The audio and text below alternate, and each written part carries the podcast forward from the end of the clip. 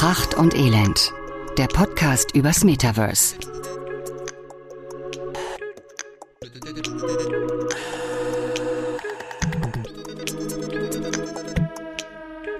Music was my first love, and it will be my last.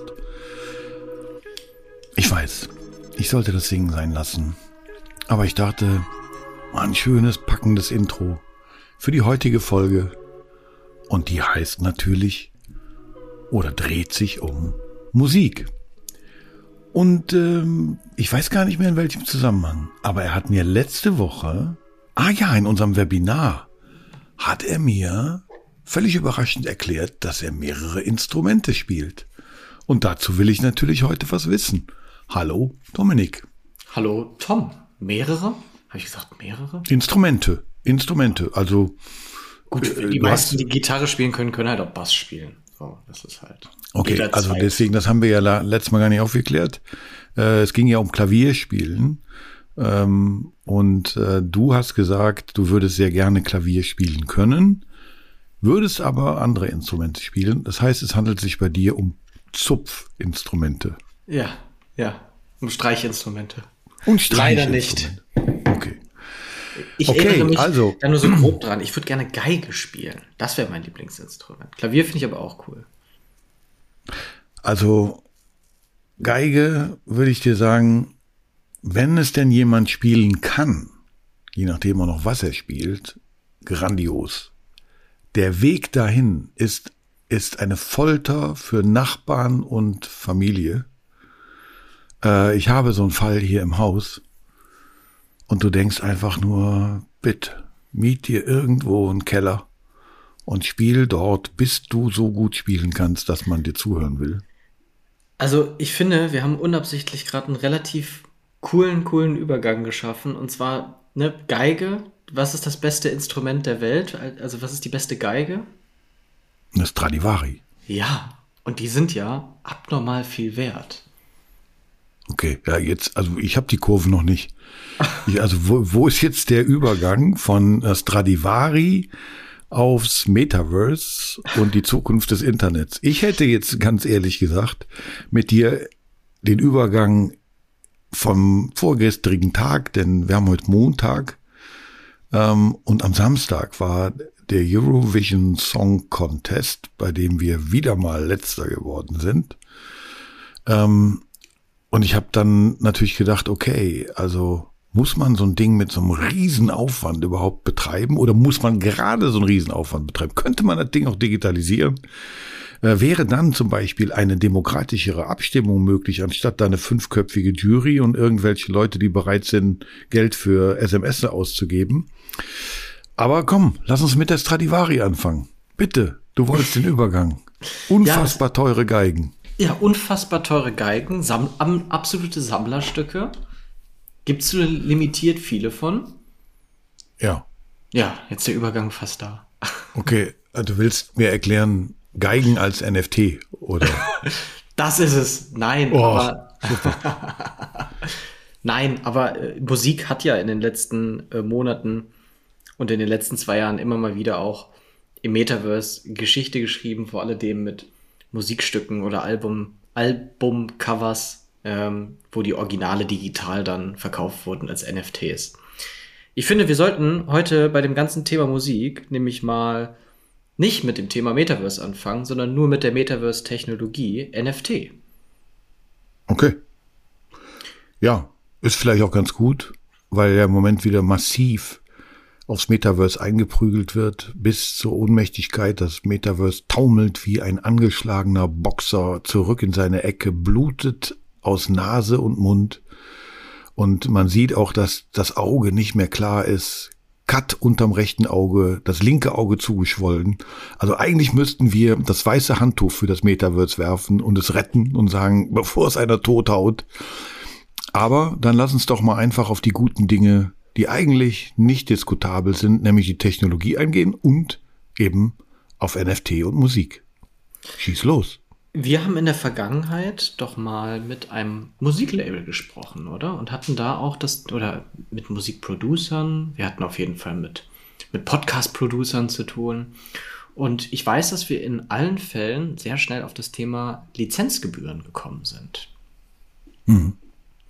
Ja. Und eine ganz, ganz frühe Idee, die war schon 2021 in Amerika relativ präsent, äh, präsent war die Idee, die Musiklizenzschaften auf die Blockchain zu legen. Also ein Musikstück insgesamt äh, in, in seiner Komplexität nur ich sag mal, 500 Mal zur Verfügung zu stellen und Radiosender beispielsweise, ähm, die diesen Song dann ausspielen wollten, hätten diesen dann als NFT erwerben müssen. Wahrscheinlich gäbe es sogar Modelle, wo man dann jedes Mal, wenn man das Ganze ablaufen lassen würde, noch eine Gebühr oder ein Trackback an den Besitzer zurückgeben könnte. Idee ist da auf jeden Fall im Groben gewesen, das komplette Lizenzgeschäft der Musikstücke auf die Blockchain zu verlegen und somit immer völlig offensichtlich zu machen, wer nutzt gerade dieses Musikstück. Und wenn man dann nämlich sieht, dass jemand anderes dieses Musikstück nutzt und aber nicht die Lizenz auf der Blockchain als NFT besitzt, der könnte dann halt abgemahnt werden. Hm. Hm. Aber ist das nicht das Geschäftsmodell von allen Streaming-Diensten im weitesten Sinne? Also wo wäre jetzt, wo wäre jetzt der Nutzen für den Künstler, für den Komponisten, was auch immer, gegenüber den üblichen Streaming-Diensten? Die Streaming-Dienste müssten sich dann natürlich auch so eine Lizenz einkaufen, aber ich erinnere da an auch ein aktuelles und brisantes Thema, dass gewisse Musikstücke auf beispielsweise Social-Media-Kanälen, obwohl diese ja eigentlich äh, da äh, zur Verfügung gestellt werden, Abmahnwellen gerade äh, verursachen, weil die Lizenzen nicht eingehalten wurden. Naja gut, okay, aber okay, Moment, warte, warte. Äh, nee, äh, ne, du weißt ja, älterer Herr immer, immer äh, Schritt für Schritt. Also, ich glaube, eine der mächtigsten Lobbys in Deutschland kurz nach der Mineralölindustrie und Autoindustrie ist die GEMA, die ja im Grunde genommen mit ihren mafiösen Strukturen genau das tut, nämlich Gebühren für das Abspielen von Musik einfordern, mhm. ähm, bis hin zur Abmahnung und was auch immer. Und dieses Geld ähm, mit dem erheblichen Prozentsatz, den sie sich einsteckt, aber ja umverteilen an die Mitglieder, was dann eben Komponisten, Künstler und so weiter sind. Ich kenne jetzt nicht die genauen Schlüssel. Ich glaube, der Künstler kriegt auch mal wieder am wenigsten, sondern im Prinzip Verlage und Komponisten und Texter und was auch immer. Aber im Grunde gibt es dieses Modell ja. Ne? Genau. Zentralisiert. So. Zentralisiert. Wo ist Nicht der Vorteil? richtig nicht richtig kontrollierbar. Der Vorteil wäre, dass das Ganze dezentral wäre, dass halt alle mit aufpassen könnten, dass alle sehen würden, wer ist der Eigentümer dieses Songs, wer hat den wirklich gemacht. Wir bedenken, wir geraten langsam in eine Zeit, wo das gar nicht mehr so offensichtlich ist. Ne? Es ist noch auch nicht so lange her, dass äh, ein Drake-Song äh, die Runde gemacht hat, der zumindest nach meinem Gefühl, weil ich aber auch nicht so viel Drake höre, kaum zu unterscheiden war von einem realen Drake-Song, obwohl dieser von einer KI erstellt wurde. Okay. Jetzt ist dieses, dieser Song irgendwo im, im Internet und alle gehen davon aus, Drake ist der Urheber dieses Liedes. Die Quelle können die wenigsten herausfinden. Sollten mhm. wir Musik zukünftig aber auf die Blockchain hochladen, könnte das immer genauestens verifiziert werden. Okay. Das, ähm, das versteht doch der Tom. Also im Grunde genommen würde ich ja, es geht ja nicht nur um sozusagen das, ja, wie soll man sagen, also die, ähm, die Verifizierung des Urheberrechts, also um die geht's natürlich schon, aber mit dem neuen Phantom, was da auf uns zukommt, die KI, die es möglich machen würde, Songs im exakten Style eines sehr erfolgreichen Künstlers zu machen, die im Prinzip den Zweifel lässt, ist es jetzt wirklich von dem Künstler, der Künstlerin oder von jemand anders? Und nach deinem Modell würde ein Blick in das Register, Musikregister der Blockchain, auf der Blockchain sagen, nein, ich finde in der Diskografie von Drake diesen Song nicht, also ist er nicht von Drake. Ist eine Fälschung. Genau. Dazu kommt natürlich dann auch noch, wir wissen, dass in der Musikindustrie ganz oft die Künstler gar nicht das Geld bekommen, was wir uns als Fans der Künstler erhoffen. Ne, es gibt mhm. da ja so ganz tolle Tabellen, wo am Ende irgendwie ein paar wenige Prozent da bleiben und viele Prozente an Produzenten und was weiß ich was, ne, Labels und sowas alles geht. Wenn die Musikstücke grundsätzlich als NFT verkauft werden würden, dann könnte man ja auch da ja direkt Automatisierungen und Digitalisierung hinterlegen, um diese Prozesse vollständig zu automatisieren, dass jeder sofort immer sein Geld bekommt. Und äh, man könnte halt transparent nachverfolgen, wer wie viel Geld bekommt. Mhm. Und daher auch die Idee, ne? also wenn jetzt der, der Musiker halt an Spotify beispielsweise sein, seinen neuen Song äh, abdrückt und dann ein Lizenzgeschäft mit denen eingeht, dann müssten die das halt darüber erwerben und man könnte immer sehen, welcher Anbieter besitzt denn die Songs gerade. Ja, okay, also das, ja, also äh, auch das verstehe ich. Ähm, bis dahin hätte ich jetzt noch gar nicht gedacht, denn im Grunde genommen, also nehmen wir wieder das Beispiel GEMA, die sich ja ausgibt als äh, der Verwalter der Rechte von, von, von kreativen Künstlern, Sängern, Musikern und so weiter, das ja auch in irgendeiner Form tut, sehr, sehr massiv tut, weil du kannst ja keine Kneipe aufmachen ohne dir nicht eine GEMA-Lizenz zu holen, die dir erlaubt, Radiomusik dudeln zu lassen. Ja, richtig. Ähm, aber jetzt sind wir mal wieder kritisch mit der Welt und der Gerechtigkeit und dem Anstand in dieser Welt. Wissen wir, wie viel die GEMA kassiert und wie viel sie davon wieder ausschüttet? Also die kann ja im Grunde genommen behaupten, jeder Künstler kriegt so und so viel und wir müssen glauben, dass das gemäß des wahrscheinlich öffentlichen Schlüssels ist. Also ich kann ja wahrscheinlich gucken, wie die GEMA das verteilt. Ne, das muss ja auch offengelegt werden, also wie der Schlüssel ist. Aber wie hoch die Einnahmen für einen Song sind, ja, weiß ja keiner. Also ich weiß auch gar nicht, wie man das transparent machen wollte. Da müssten die ja im Grunde genommen ihre gesamten Abrechnungsmodelle und wer wie viel Gebühren für was auch immer bezahlt, die werden ja in der Regel auch pauschal bezahlt. Also wenn ich jetzt eine Kneipe mache, zahle ich ja nicht pro Song. Wenn ich eine Band habe, ist das ja was anderes. Wenn ich eine Coverband, eine Hochzeitsmusikband habe, muss ich ja von meinen Sets eine Titelliste an die GEMA mhm. schicken. Das heißt, da kann ich sehen, ich habe von Andy Borg Adios Amor am letzten Samstag gespielt. Und dann kriegt der Andy Borg und die Rechteinhaber von Adios Amor irgendeinen Schlüssel von diesem Song. Mhm. Wenn ich aber jetzt eine Kneipe habe und ich zahle im Monat 98 Euro GEMA-Gebühren, weiß ich ja gar nicht, wie wollen die das denn berechnen? Also es geht wahrscheinlich, aber halten wir fest, die Blockchain und die NFTisierung von Musikstücken oder von ganzen Künstlerarchiven würde es transparenter und wahrscheinlich auch gerechter machen. Ja. Okay, daran haken. Da würde das Metaverse mit seinen Technologien eine deutliche Verbesserung ähm, schaffen. Genau. So, das nächste wären jetzt im Prinzip diese, dieses Thema Deepfake in der Musik. Also da, da geht jemand hin und behauptet, er hat einen Song von und ich könnte ganz einfach nachvollziehen und sagen, nein, ich glaube früher, ah, ich begebe mich jetzt auf dünnes Eis, aber es gab doch früher sowas wie ein Köchelverzeichnis. Also ich glaube, wenn man jetzt so äh, Mozart oder Beethoven äh, Stücke, dann sind die, dann heißt das, keine Ahnung, die Sonate in S-Dur, mhm. mhm. Köchelverzeichnis 400, schlag mich tot. Also ich begebe mich, wie gesagt, auf sehr dünnes Eis. Das ist so, so, äh, wer wird Millionär? Äh, Halbwissen. So, ich könnte mich da hinsetzen, ging um 64.000 Euro, dann würde ich jetzt auf die Frage, heißt das Kescher, Kuschel, Köchel oder Klumperpum-Verzeichnis, dann wüsste ich, es heißt Köchel-Verzeichnis. Aber was das genau ist, weiß ich nicht. Mhm. Aber ich meine, das wäre so eine Art Katalogisierung von Musik gewesen.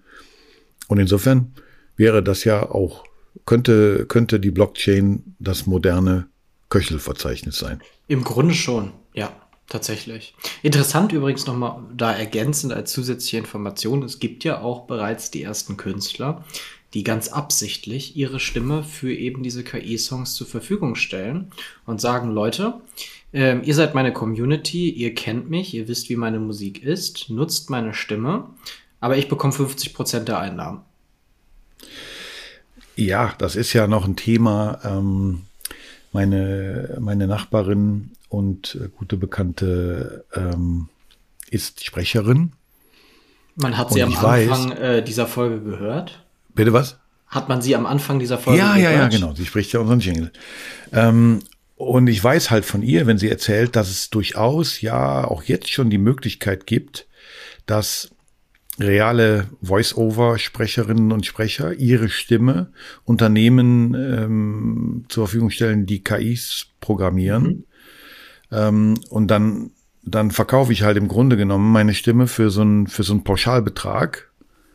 Ähm, leihe dann im Prinzip einer KI meine Stimme, die klingt dann irgendwann so wie ich.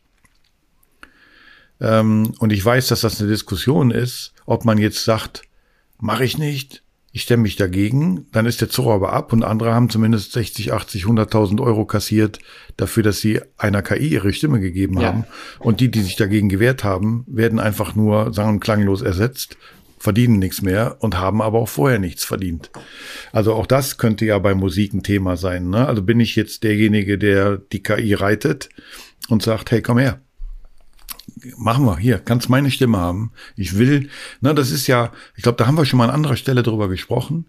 Ähm, House of Prada, äh, House of äh, Gucci, Gucci? Ne? wie hieß House of Gucci. Mhm. Da haben wir, glaube ich, mal beim Thema auch Lizenzierung oder Marken in einer ganz anderen Folge, ich weiß gar nicht, wie der Kontext war, dass diese beiden Brüder Gucci sich ja darüber zerstritten haben, ob es gut ist, wenn man kopiert wird oder ob es schlecht ist, wenn man kopiert mhm. wird. Also ob es besser ist, dass viele mit einer Gucci-Tasche rumlaufen, auch wenn die Hälfte davon gefälscht ist, aber sie ja Marketing machen. Oder ob ich die alle abmahne und mir eine Riesenarbeit mache. Ähm, und das wäre ja ähnlich. Also ich könnte ja auch sagen, was ja in der Musik auch gemacht wird, ein Coversong ist ja nichts anderes. Da frage ich Natürlich. ja eigentlich einen Künstler und sage, kann ich deine Noten verwenden und meine Stimme drüber legen. Ne? Um, der umgekehrte Fall, den gibt's ja nicht. Also ich kann ja nicht sagen, kann ich deine Stimme haben äh, auf meine Noten. Ähm, da sagt ja jeder, nein, ich singe nur Songs, die mir gefallen. Das wäre ja der umgekehrte Fall. Ich nehme die Stimme von jemandem und lege den über meine Noten drüber. Ja, und vielleicht ist genau das halt eben das, das große neue Ding. Aber wollen wir mal ein bisschen Richtung Metaverse äh, rein, also virtuelle Räume und was hat da Musik heute schon für eine Rolle? Äh, ja. Ich, ähm, äh, ich, ich, ich google gerade, ähm, weil ich wissen wollte, was ja. ist denn auf diesem Kings of Leon Album? Es gab doch verschiedene Bands, die mal Alben als NFT rausgebracht haben. Es war nicht Kings of Leon, das war, ähm, ja, da bin ich jetzt, äh, erwischte mich unvorbereitet, aber Kings of Leon war das nicht. Also, ich weiß, dass ich nicht Kings of Leon meine. Aber ich bin hier äh, in, in 2021 und da steht, Kings of Leon werden die erste Band sein, die ein Album als NFT rausgegeben haben. Ähm, ich weiß nur, dass es. Ach, was war das denn nicht? Es war nicht Razorlight, was war das denn noch? Nee, mal? nee, nee. Das, die, haben, nee. ähm, die haben für die Telekom, glaube ich, in Köln am Mediapark auch ein Konzert gegeben, ne? Ja, genau. Ja, ich genau. weiß nicht mehr. Ähm, Ach, das war bei der Digital X. Ähm, also, äh, da haben wir damals noch gesagt, keine Musik, die ich gerne höre, aber es ist halt äh, die Band überhaupt. Die haben, die haben so ein Private-Konzert ähm, äh, gegeben. Ja. Ich weiß es nicht. Ich komme auch nicht mehr drauf aber du weißt auch nicht, was draus geworden ist. Die, also die hatten ja das Ziel, ach so, Muse. Muse. Muse, yeah. Muse war's. Und die wollten doch eigentlich das erste Nummer eins Album machen, was ein NFT war. Aber da weißt du auch nicht, ob das geklappt hat oder nicht. Das, das, es gab diese Pressemitteilung und dann ist das einfach so abgesagt. Da kam da gar nichts mehr zu dem Thema. Ähm, ich muss gestehen, ich habe es persönlich auch nicht verfolgt, weil ja, also ich finde Muse nicht schlecht, aber ich muss mir auch sie nicht geben. Ja. Okay, aber ähm, du wolltest äh, gerne mit mir eigentlich in äh, virtuelle Räume. Ja, ich find's total witzig. Also jetzt sind ja echt schon so zwei Jahre ähm, Metaverse-Geschichte geschrieben worden.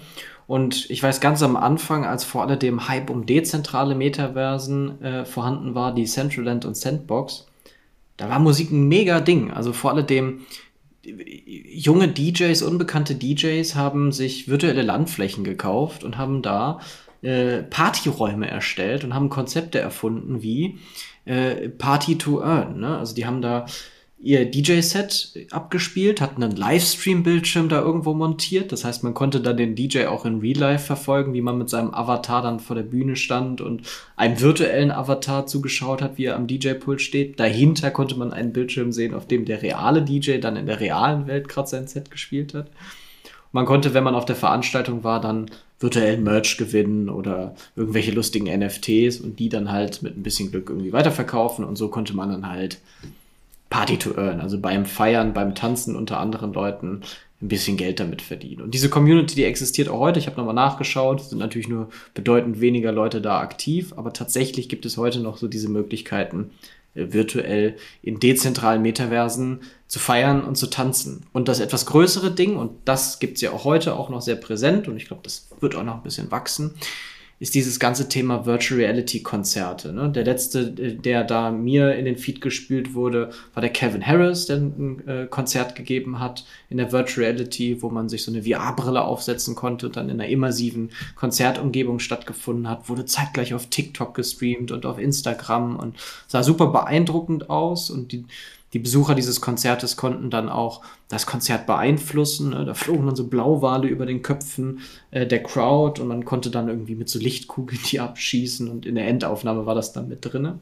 Aber was ich viel, viel interessanter fand, war, und das ist mir in Vorbereitung zu dieser Folge aufgefallen, dass es, glaube ich, schon mindestens vier Jahre her ist, vier oder fünf Jahre, wenn nicht sogar länger, wo mir im Grunde das erste Mal eine Band im Metaverse aufgefallen ist.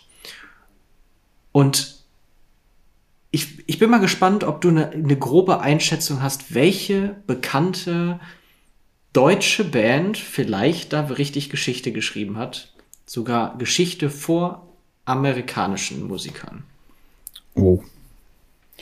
Also eine deutsche Band, die schon lange bevor wir beide uns überlegt haben, ob ja. wir über Metaverse reden und so weiter. Ja. ja. Okay, welche Band würde ich denn als besonders innovativ ansehen? Okay, also. Ich gebe dir also, mal einen Tipp. Ja.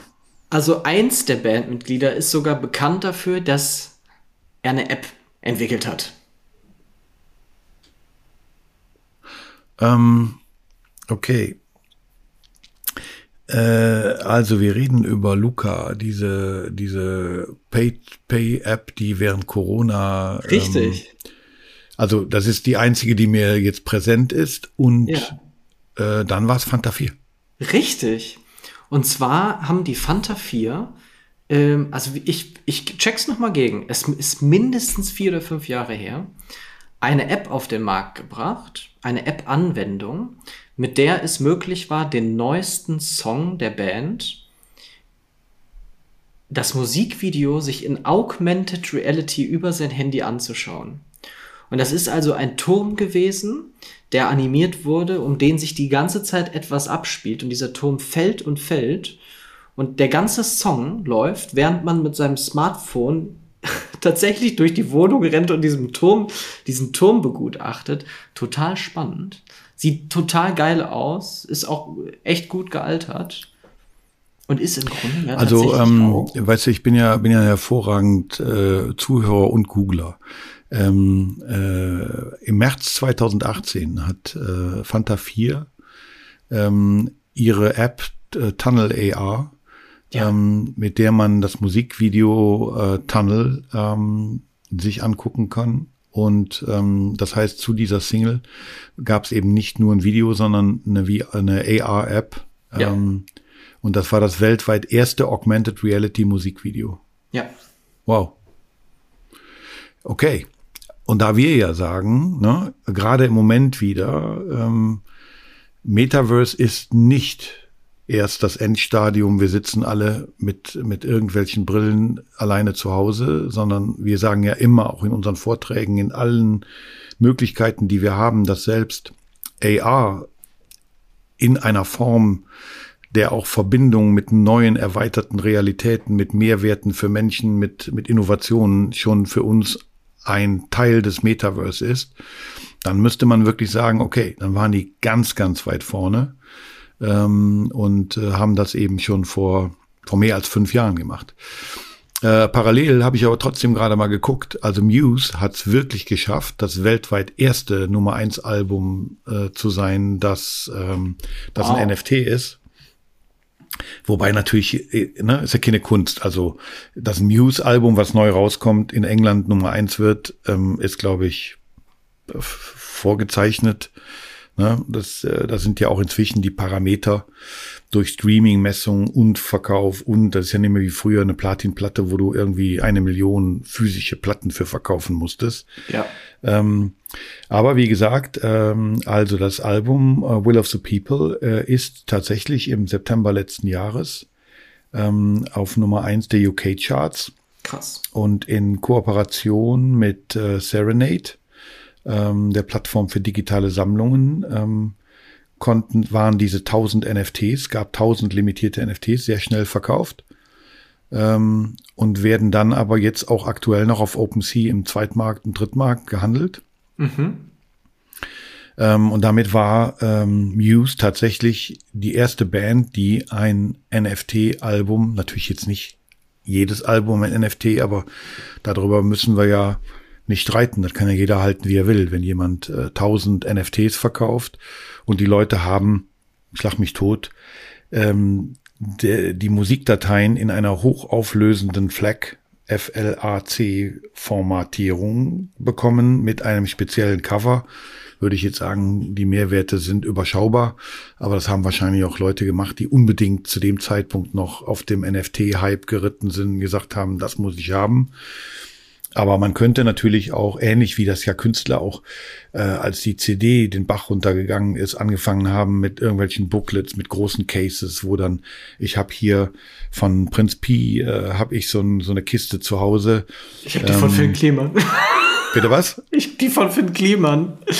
Äh, den hast du doch sogar auf der OMR jetzt getroffen. Der saß ja. doch alleine einsam heulend an seinem kleinen Stand, ne? Oder? Heul, heulend nicht, aber er saß alleine an seinem Stand beim Klimansland, ja. Okay, aber wie gesagt, also Prinz, Pi, Prinz Pi hat äh, in meiner Mampe-Location damals seine Release-Party seines äh, aktuellen Albums gemacht.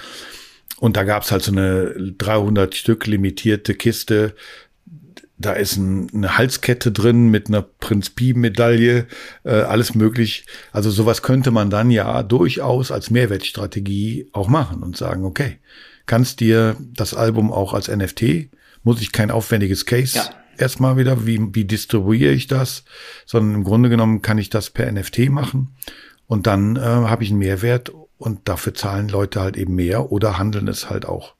Genau, genau. Und verifizieren, dass es sich dabei dann um das Original handelt. Ne? Und ey, das ist halt wirklich ein ganz klassisches Sammlerding. Ne? Ja. Aber wir haben, ähm, wir haben noch ganz eindeutige Metaverse-Welten, die sich mit, äh, mit dem Thema Musik auseinandersetzen. Ich glaube, ja, das bekannteste eigentlich schon Beispiel, durch. Also, ne, war ein packendes Thema. Also dann Mach noch schnell. Ja, ja, ich mach noch schnell. Wir haben ähm, die Spotify Island, eine Metaverse-Welt auf äh, der Plattform Roblox, wo äh, junge Menschen die Möglichkeit haben, virtuell ihre Lieblingskünstler zu treffen, wo Stand heute 29,7 Millionen Personen schon auf dieser Welt gemessen wurden.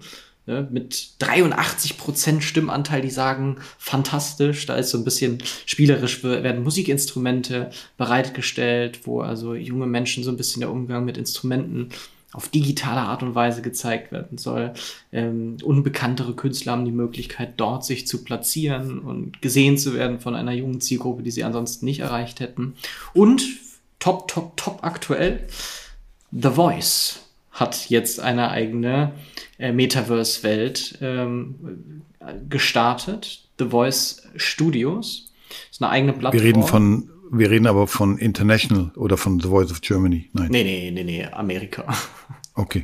aber das Format, sagen, kennt, das Format kennt man ja. ja Und ja, da okay. wird auch äh, digitaler Merch äh, natürlich angeboten. Aber, und das fand ich ganz interessant, ähm, da wird mal der Community und den Zuschauern oder den Besuchern dieser Plattform die Möglichkeit gegeben, ähm, als äh, Jurymitglied mitzuvoten, welche Talents äh, in die nächste Runde kommen. Und man selber kann spielerisch also selber Talente äh, sich erspielen, äh, besondere Tänze und dann kann man das halt vorführen vor den anderen Leuten, die gerade auch aktiv auf der Welt sind.